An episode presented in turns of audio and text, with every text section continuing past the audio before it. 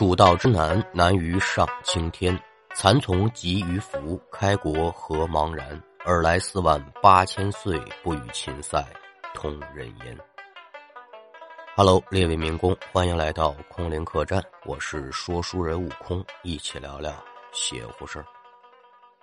刚才这么几句残词，说的是李太白的蜀道难。自古剑门蜀道多崎岖啊。甭管您是想从陕西还是从甘肃入川，这都不是一件特别容易的事情。放在原来想从长安城出发进蜀地，那您就且走着吧，而且还得留神脚下，一个不小心就有生命危险，这路是真难走。不过现在咱们就没有这种担心和顾虑了，出行可选择的方式太多了。举个最简单的例子。我还是想从西安去成都，从咸阳机场直接飞双流，六百多公里，稍微忍一忍就到了。那说到成都呢，也是我个人比较喜欢的城市之一，天府之国，节奏非常的慢。它慢到什么程度呢？就好比说是十届写稿子的速度和最近空灵客栈更新的频率，真慢呢。哎。您看这话说的就有点意思了，说最近客栈更新的慢，是跟你没什么关系吗？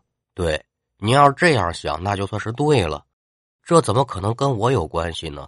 这都是世界的问题啊，对不对啊？呃，所以说呀，有问题找世界，这种不好的事情呢，都怪不着我。你说这没羞没臊的劲头，也不知是跟谁学的。哈哈，咱还是说回成都。成都，大家可都知道啊，古蜀文明发祥地，国家历史文化名城。当年周太王留下这么一句话，叫“一年成邑，二年成都”。第一年还是个小县城呢，第二年就变成大都市了。他这名字就这样来的。历史之上前前后后有七个政权割据在这儿。到了战国末期的时候，秦昭襄王啊，为这成都可是没少头疼。哎呦，这成都可怎么弄啊？您得问说成都怎么了啊？也没别的事，闹水旱二灾。一提起这个秦昭襄王，您得说他好像没多大名气啊。他是谁呀？没什么耳目啊。对，他要是跟他这个重孙子比起来的话呢，他可能名气就略微小了点怎么回事呢？秦昭襄王生了一个儿子，叫秦孝文王。秦孝文王生了个儿子，叫秦庄襄王。这秦庄襄王呢，又生了个儿子，可了不得了，叫嬴政。嬴政是谁呀？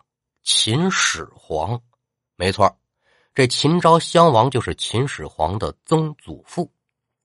那当时秦昭襄王一琢磨，不行，这成都我得管，就把李冰找来了，说：“李冰啊，你呢，上蜀郡呢。”当太守去，把这岷江的水患给我治理治理。那他为什么用李冰不用别人呢？这就得说秦庄襄王之人善用。李冰这人可了不得，战国时期著名的水利工程专家。当时他带着自己的儿子叫李二郎，就在成都西边的岷江边上修了一个大型的水利工程。我一说您就知道，都江堰。都江堰造好之后，可就发展了川西的农业，造福了成都的平原，沃野千里。日后秦扫六国，成都可就为大秦帝国打下了非常优秀的经济基础。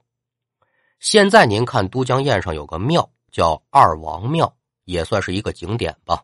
这个庙呢，就是纪念李冰父子的。国家领导人呢，还在上面题过词。德霞，你也可以过去看看。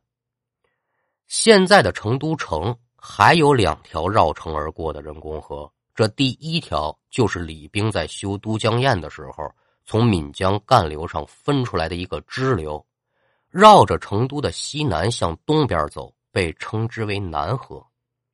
另外一条是从简江干流分出来的一条支流，绕着成都的北门东下，跟这个南河汇合到一块叫府河。两相交汇之后，就被称之为府南河，也就是咱们现在说的锦江。锦江您就知道了，走乐山过宜宾进长江嘛。那这个府河和南河的交汇处有一个千年的历史古迹，名字也因为交汇点命名，叫做合江亭。这合江亭在哪儿呢？就是锦江区的滨江东路合江大桥的西南侧。咱们今天这故事就发生在合江亭。绕了这么一大圈，终于是把这合江亭给绕出来了啊。要听书，您往九五年的冬天。成都来看，说这合江亭就是小小的亭子而已。除了历史古迹之外呢，其实啊还有些别的讲法。这个地方是见证爱情的一个地方。怎么说呢？我记得原来我看过一个描写合江亭的文章，里面有这么句话：说合江亭告诉我们，爱如两江水，不管经过多少迂回曲折，终将汇合，永不分离。而且听说这前几年合江亭呢还修了一个爱情斑马线，据说走过这条斑马线之后，未来两个人的婚姻和生活呢都会平平顺顺，咱也不知是真是假啊。那这天晚上九点多钟，室外的温度挺低的，接近零度了，雾气笼罩在整个成都城之上。此时在滨江东路上来了这么一男一女，看样子。这男的好像是喝大了，身边这女的搀扶这男的慢慢朝前走着。行走的过程当中呢，这女人嘴里就嘟嘟囔囔，好像是埋怨他，说：“你不能喝就别逞能，天这么冷，你再感冒了，咱回去吧。有什么事儿明儿个再说。”不，不行，今天必必须得说。嗯，行行行。哎，您仔细观察这男的吧。长得人样子不错，挺俊，女的也是温柔可人，二人年纪相仿，二十岁出头的年纪。书中暗表，这男的叫大江，女的叫小文两个人都是高学历人群，九十年代的大学生，文化是大大的有啊。那您可能就得问了，这黑灯瞎火、死冷寒天，再加上大江喝的离倒歪斜。他有什么重要的事非得今天说不可呢？还真就有点事儿。按现在的话说，就是这小年轻啊，想给对方一个惊喜，一个这么一个小浪漫啊，就这么个意思。他想在合江亭上啊向小文求婚。那为什么要在合江亭呢？因为这合江亭是俩人认识的地方。打算的是不错呀，下午陪着小文逛逛街，吃个饭。再以散步消化消化神的名义呢，把这小文带到合江亭，然后再求婚。可是事有不凑巧啊，傍晚七点多钟，两个人正找地儿吃饭的时候呢，碰上了两个关系不错的朋友。聊了这么几句之后，两个朋友说：“你们也没吃饭吧？得了吧，咱们一块儿。”这大江也不能明说，说不行，一会儿我还得求婚。就假意推辞说：“不了不了，你你们吃你们的，我们随便找个地方吃口得了。”推辞了好几次也没如愿。这小文呢也是个实在人，说朋友见面了，在一起吃顿饭多好啊，还热闹。这大江一看没办法，就只能答应下来。但是朋友见面喝酒是免不了的呀，这酒一喝起来就刹不住车了。从七点多钟喝到了九点多钟，大江就算是喝飘了啊。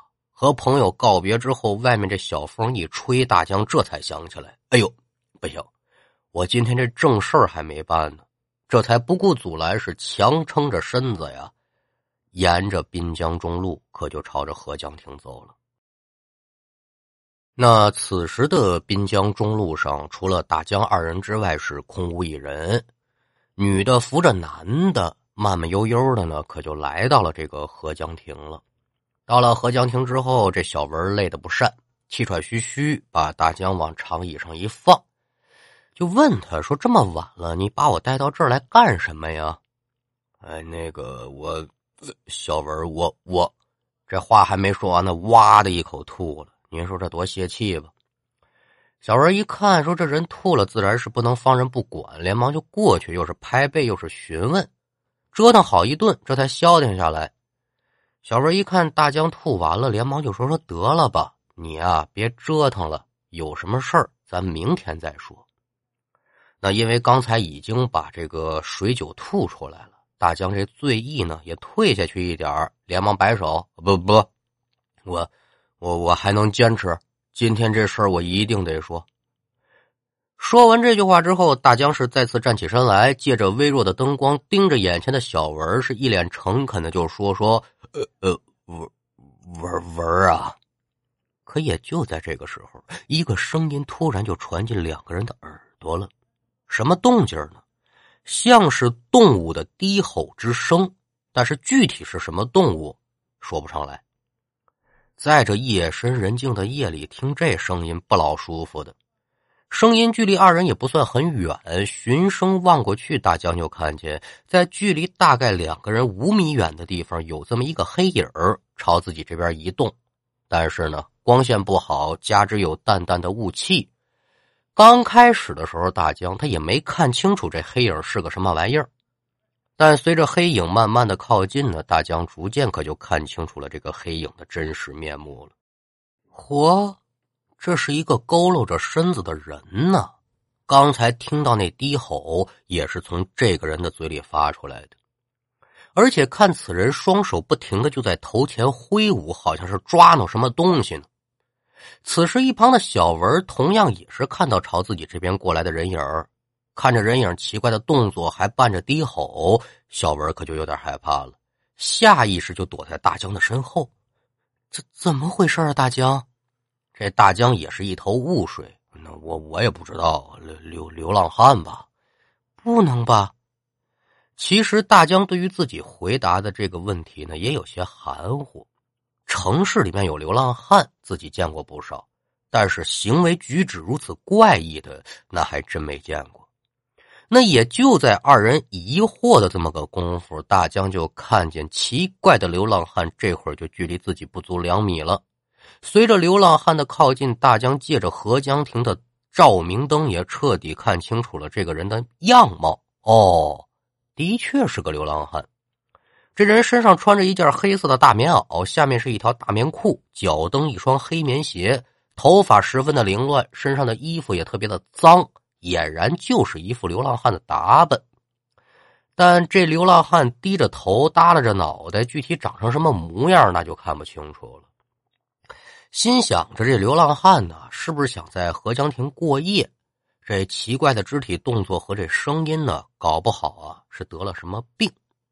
转身就对小文说：“说没事你别怕。”那再看小文，此时已经是一脸惊惧的盯着大江的身后，嘴巴也张大了，想说话可就说不出来了，啊啊的。那看到突然变得一脸惊恐的小文，大江刚想问怎么回事，这个时候只听得背后的吼声突然就变成了嘶叫，一股子凉意可就钻进自己的脖领子了。这边是连忙转身，可转过身来，眼前这一幕却吓得大江是一屁股就跌坐在地。只见呢。自己刚才看到那个流浪汉，此时距离自己不足一米，并且流浪汉此时已经站直了身子，双手正朝自己这边伸呢。十个手指头那指甲啊，三五公分长，上面还带着血。这还不是最可怕的。之所以令大江一屁股坐在地上的是，因为这人这脸长得是太难点了，狰狞无比。嘴唇部位还挂着殷红的鲜血，而且这嘴角呢，还有这口水往下滴的，一股腥臭之味扑鼻呀！再加上这渗人的吼叫声，本来大江就喝多了，这腿脚就不稳的，再看见这么一幕，妈呀一声，直接倒地上了。您看我说的这么热闹，其实这前前后后就一两秒钟的功夫。那一看大江跌坐在地，可这怪异的流浪汉并没有因此停下手上的动作，奔着大江身后就扑向了那个已然吓傻的小文去了。那也就在流浪汉的手即将抓到小文这么一个打闪认真的空，倒地的大江也回过神了，一看自己女朋友有危险，这男性荷尔蒙啊可就爆发出来了，男友力爆棚吗？嘴里是大骂一声，说：“你他妈的敢动老子的女人！”说着话是大吼一声，猛的可就从地上站起来了，挡在了流浪汉和小文二人的中间，用身子就朝这流浪汉身上撞，砰的一声，这流浪汉被大江就撞出去了，有两米多。虽然也不清楚这流浪汉手上的血和嘴上的血是怎么来的，但是啊，这人他出手伤人，此地不宜久留。一看到流浪汉被自己撞了出去，连忙就招呼说：“文啊文啊，咱快走！”可是这个时候的小文已然是吓得六神无主，甭管大江怎么喊他，他就是没反应。哎呦，这这这这这可怎么弄啊？那眼见被自己撞出去，这个流浪汉又准备卷土重来。大江是一狠心，对不起了，文儿。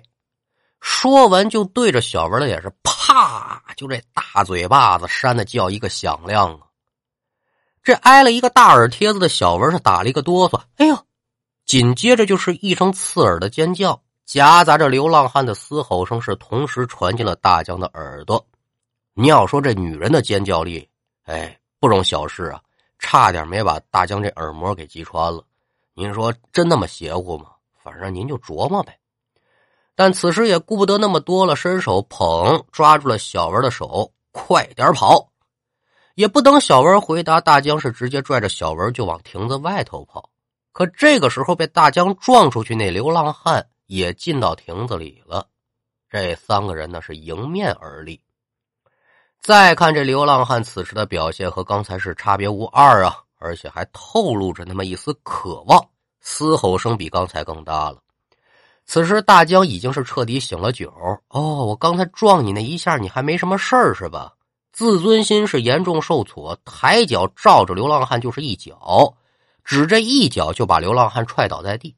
那一见流浪汉倒地，大江是不敢多做停留啊，拉着身后的小文拔腿就跑。很快可就上了滨江中路，左右仔细观瞧，街面上是空空如也，想找人帮忙那是不大可能了。这会儿怎么弄？撒丫子撩吧！接着他是拉着小文就朝东边跑。经过了这么一番折腾呢，小文他也回过神了，一边跑他就一边说：“说大江啊，那那人也太可怕了，吓死我了！”大江说：“你别说话了，快点跑。”那也就在两个人跑到河江桥上的时候，这流浪汉的嘶吼声又出现在二人的身后，而且是越来越近。大江心头是咯噔一下，嚯，好家伙，这是缠上我们了！回头朝后一看，就见这个流浪汉距离两人也就三两米的距离了，挥着双手，张牙舞爪，跟在两人的身后，这速度是一点也不慢。眼见得就要追上了，大江想要加快速度。无计奈何，这身后还跟着一个小文呢。这女生的体力她本来就有限，身上还穿着这棉服，大江就只能干着急，没办法，就只能催促他说：“你快点跑！”又朝前跑了五六米的距离，跑在前面拉着小文的大江就觉得这手上啊有点吃力了。与此同时，小文的求救声也传进了大江的耳朵，说：“大江，他咬我。”那到了此处，大江是一个急刹车，连忙朝后看，眼前的一幕可是让大江头皮发炸了。只见流浪汉此时已经从背后抱住小文，流浪汉的嘴就咬在了小文的肩膀上。那这个时候，小文是正用一只手死死抵住流浪汉的头，一脸惊恐的看着大江。那眼见得是女朋友身处险境，大江立刻是怒火中烧。什么叫做冲冠一怒为红颜呢？之前的恐惧是一扫而空，怒吼一声“好泽子”，可就来到了流浪汉的一侧，伸手抓住他的头发往后拉，另外一只手可就管住流浪汉这脖子，使劲的往后撤步。大江这边是管着流浪汉，就喊说：“你使劲往外赠啊！”得到了大江的指示之后，小文虽然是吓得魂不守舍，但依然是不敢怠慢，就开始往外挣扎。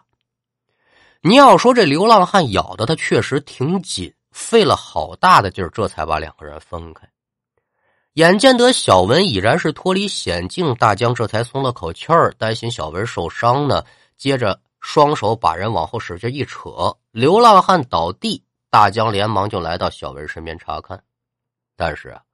好在这流浪汉刚才呢，只是咬住了外面的衣服，要不是小文刚才用手抵着流浪汉这脑袋呀，被咬的那可就不是衣服了，就是脖子了。也就在二人暗自庆幸、放松警惕，谁也没注意这流浪汉的时候呢，流浪汉突然再次站起身子，发了疯似的就朝这小文扑。赶等二人反应过来，流浪汉是已经扑到了近前，双手掐住小文的脖子，作势就要咬。这是个神马玩意儿呢？您说？那也就在这警官解药之时吧。大江是连想都没想，直接把自己这胳膊呀，可就挡在了小文脖子前头了。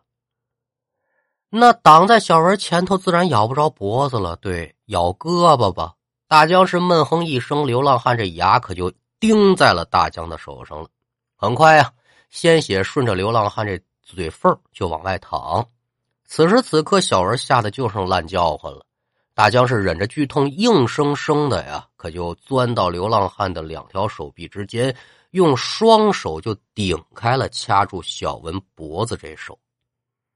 小文摆脱束缚之后，此时地上被流浪汉咬住的大江已然是疼得冷汗直冒，呲牙咧嘴，正手脚并用的就想挣脱这流浪汉的嘴，但是对于大江的还击呢，这流浪汉也没有退却的意思。整个身子就压在大江的身上，大江一看，说：“你个流浪汉，怎么这么大的劲儿啊？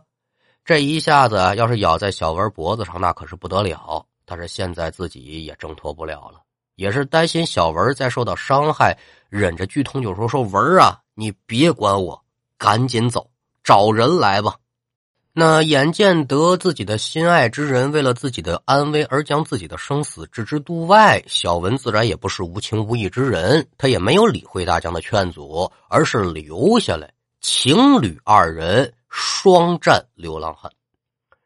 女人的力气毕竟是有限的，推了几下他也推不开，小文直接就来到流浪汉的背后，拿这手死死就抓住流浪汉的脖领子，开始往后拉。而也就在这个时候，被流浪汉压在身底下的大江，却在剧痛当中感觉有些不大对劲儿了，因为他感觉到眼前这流浪汉似乎是正在吸食自己伤口处流出来的血液。又一回想到刚才见到流浪汉之时，他手上和嘴上的血迹，心头自然就是咯噔一下，坏了，怎么回事啊？咱前文书可是说了。大江这对小情侣，那都是九十年代的大学生，书是没少看过的。之前他看过一本古籍，叫《子不语》，当时有关于僵尸的描写，里面对于僵尸的样貌、习性啊，他的印象都是很深刻的。说僵尸生性好血，被僵尸杀死的人下场就是精血尽失。那再看流浪汉这副模样以及现在的行为，哎呦！我这是遇上僵尸了，可眼前这流浪汉除了吸血，他也没有僵尸应该有的特征啊。比如说走路得一蹦跶一蹦跶的，而且青面獠牙，身穿官服。身处如此之险境，也容不得大江多想了。甭管眼前的是人是僵尸，但是他现在呢，肯定是在吸自己的血。照这么下去，我身体这点血，早晚得让他吸光了。所以就加大这个挣扎的力度，嘴里就不住的对小文喊说：“文啊，你还得加把劲儿，这东西它吸我的血。”小文一听也是心头一震，吸血？眼前这人到底是个啥呢？但是听大江的语气，小文知道，如果两个人再不分开的话，大江恐怕是要堪堪废命。答应了一声之后，手中的力道又加大了几分。而也就在二人即将脱力的时候呢。一声刺耳的鸣笛传了过来，二人顺着声音望，就见呢，河江桥的西边，一辆汽车正朝自己这边疾驰而来。待汽车近前，这才看清，省人民医院的救护车。救护车来到几人面前停稳，车门很快就被打开，从车上屡屡行行下来四五个人。看穿装打扮的话，有医生，也有护士，还有两个常人打扮的中年人。几个人下车之后也没说话，快步来到三人前。一个中年医生可就对小文说了：“说姑娘，你先靠边，这边交给我们吧。”见有人帮忙，小文这才松了口气，将抓着衣服的手松开，后退两步。这个时候，两个常人打扮的其中一位中年人呢，伸手就把小文扶住了，说：“姑娘啊，实在对不住，让你们受惊了。现在人找着了，我们这心里也就算是放下了。”不过姑娘你放心，这事儿给你们带来的影响呢，我们一定给你一个满意的答复。什么玩意儿乱七八糟的，不明白。小文当时也没听懂。咱们就简短接说吧。有了这些人的帮助，很快就把大江从流浪汉的口中给解救出来了。一名护士又拿来这么一根麻绳子，在众人的帮助之下呢，就把这个还在不断挣扎嘶吼的流浪汉给抬上了救护车。拿出这么一根针管给这流浪汉呢，不知注射点什么药水没多大一会儿，他就安静了。那至于说大江呢，此时已经是严重虚脱。看着这个身上血淋淋的伤口，这小文心疼啊！哎呦，这可真是缺了德了。在场的护士就连忙给大江手上的伤口进行包扎，之后呢，就同这流浪汉一样抬上救护车去医院。在去医院的路上，两个中年人就对大江二人不停的道歉。随行的医生和护士呢，也一个劲儿的劝说：“哎呦，你们小两口这还真是命大。”小文也不是傻子呀，看得出来，这肯定不是碰巧路过，是有备而来，并且他们到呢，肯定是跟这流浪汉有关。接着这么一问呢，才把整件事情的来龙去脉给搞清楚。原来呀，这个举止怪异还出口伤人的人，不是什么流浪汉，是成都龙泉驿平安乡，就是现在的这个龙泉区平安乡一个姓林的村民。那一年是四十岁出头的年纪，车那两个常人打扮的中年人，这都是老林的亲属。老林原来是个正常人，之所以变成这样呢，是四个月之前呢，村中出来这么一条野狗，把他给咬了。刚开始老林也没在意，就说拿肥皂水简单的清理一下伤口也就是了。可也就在三天前呢，这老林就突然发病了。起初是大喊大叫，精神不大正常，把人带到乡医院一查呢，医生给出的病因呢是老林之前被狗咬了，感染了狂犬病毒，现在狂犬病发作了，现在距离老林被野狗咬呢已然是三个多月了，而且当时没有及时的注射狂犬疫苗，再加上这个乡医院的医疗条件也有限。经过简单的治疗之后，主治医师就说：“得了吧，这治不了了，赶紧转省人民医院去吧。”按说人家医生说这个呀，一点不框外，医疗条件有限，你赶紧转院，这很正常。倒霉倒霉在老林的亲属身上了，他们就想着说：“这吃药是不是也能维持着呀？”就把他领回家了，也没上大医院去。那有这么一天白天。老林这病情可就加重了，不光是精神不正常了，开始动嘴儿。刚开始没咬人，咬了一只鸡。家里人一看你咬鸡也不行啊，这德行赶紧上医院吧，不能留家了。也就今天晚上呢，老林就在众家属的陪同之下，就赶往省人民医院。可是把老林安置到病房前后脚没一个多小时，这老林又发作狂犬病了。把医院大闹一溜够，人没看住，老林直接从医院跑了。这一下可把大伙给急坏了。先是在医院里里外外找了一圈，也没找着人。不用想，这肯定是跑到院外，担心这老林在外头惹出什么祸端呢。老林的家属和院方就立刻组织人手，分兵几路就开始找这个人。赶等找到滨江中路的时候。众人这才看见，哦，这老林正和大江二人在那撕巴呢，这才有了咱们前文书说的大江情侣二人是力战老林，救护车及时赶到解围的这么一个场景。那现在已然是把话给说开了，大江和小文二人呢也了解了整起事件的始末。哦，感情他们遭遇的可不是古书里描写的那个僵尸，就是一个狂犬病毒侵害的狂犬病患。老林所表现出来的诡异举动呢，也是狂犬病患者发病时表现出来的兴奋，伴随着精神失常、冲撞、嘶吼、撕咬，这些行为看起来其实啊很诡异，实则呢就是发病的症状罢了。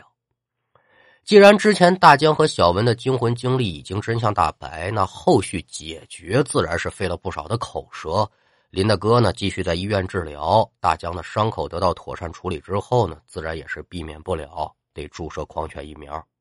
那林大哥的家人呢？因为林大哥对于大江和小文所造成的伤害，自然是道歉呗，给予了足够的精神和物质上的补偿。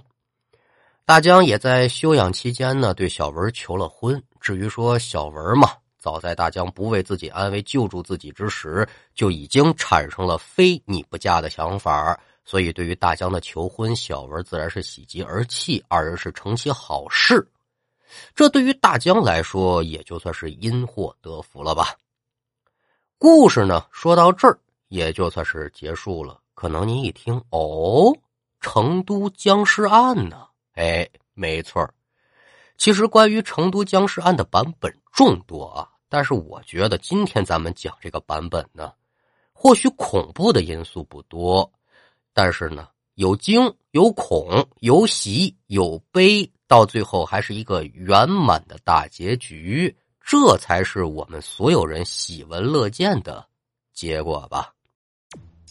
好了，今天的故事就给您讲完了，希望您能够喜欢。接下来进入悟空，嘚吧嘚。我们先来看一下上两期节目《地海之地》和《百物语桂平惊魂》中抢到了虎皮金交椅的是 C C 宁缺毋滥和 C 计划。恭喜二位抢到了第一名的宝座，更为巧合的是，你们的昵称首字母都是 C，这就让我想起了一首歌，都选 C，为什么呢？因为选择题当中的 C 是最容易写的啊。就用这轻轻松松的一笔回答你所有的问题，都选 C，哎，真难听。再来看看听众们的留言啊。华帝说：“希望悟空以后的故事都能平均在四十分钟，这样我就能多听几分钟了。加油，一直支持悟空。”是了啊，一般四十分钟的故事呢，都会拆成上下两集。要是说单集四十分钟的话，咱们这节目还真没几个。其实要是玩了命的往里兑水的话呢，也不是不能实现啊。不过，就录播节目而言的话呢，咱们这个闲话可就不算少了。尽量还是捞干的说，毕竟大家等更的心情呢，我是能理解的，也感谢大家的支持啊。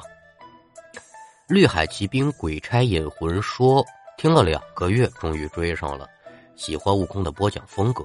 我写了一个恐怖连载小说，需要的话咱们私聊，我可以给你们改进后的手稿，希望悟空和世界看一下，免费提供给你们些创作的灵感，可了不得了啊！我发现身边总是有这样热心的书座，呃，每年夏天呢，我会在我们家小区的广场上说书，就当是娱乐活动呗。不少邻里邻居的呢聚在一块儿，也说了三年了，《济公传》还没说完，不过可是比原来直播的时候快了不少。直播的时候，我记得咱们讲到了华云龙、大柳林镖商三友。小区这边应该是讲到了七星观罗汉捉妖，快了将近一百多回书。呃，明年的夏天呢还得接着讲。这一到夏天，拿蚊香的、拿水果的，咱就别提了。有不少的朋友呢给我送书、送资料，这个对于我的帮助简直是太大了。讲的本就不怎么样，虽然说是娱乐活动，您不用打票，不用花钱，但人家不但不哄你。还这么积极的给你帮忙，这个咱是必须得澄清的。我家里有这么几本书，都是邻居送的。有些书呢，一看就是那种倍儿精致的啊，上网一查可了不得了。一本书大概有那么五六本好几百块钱。人家花钱上茶馆听一段书才几个钱呢？您说是不是？干嘛花钱给你买书呢？就是希望你好，能长进。到了喜马这个平台呢，空灵客栈营业以来，也是有非常多的听众积极的提供素材，给了我们很多好的建议和意见。这其中支持也是非常大的。悟空和十界真的是非常感谢这些朋友们的帮忙。都说是一个好汉三个帮，一个篱笆三个桩，这话是一点也不假。非常感谢您呐！回头让石界跟您联系，学徒我呢。认的字儿不多，还是两个作家呢，好好的沟通一下的好。再来看秋意暖阳说，加入听书大队三四年了，为什么现在才遇到客栈呢？相见恨晚，喜欢主播的声音，也喜欢故事的类型。我可以非常负责任的告诉您啊，一点儿也不晚，因为客栈一共才更新了不到四个月，您能在短短的时间之内就发现客栈，这已然是莫大的缘分了。毕竟节目刚起步，再搭着说我们的水平也有限，还是得继续努力。我们会一如既往的努力讲故事，也希望您列位呢能够一如既往的支持客栈的故事。好了，天儿也不早了，伙计们也已经卧倒了，我也准备上闸板洗脚了。您了要听书，明儿个清早吧。期待着您更多的留言评论。如果喜欢客栈的故事，也可以分享给身边的亲友，让我们的客栈热热闹闹，人气旺起来。我是悟空，我们。下回再见。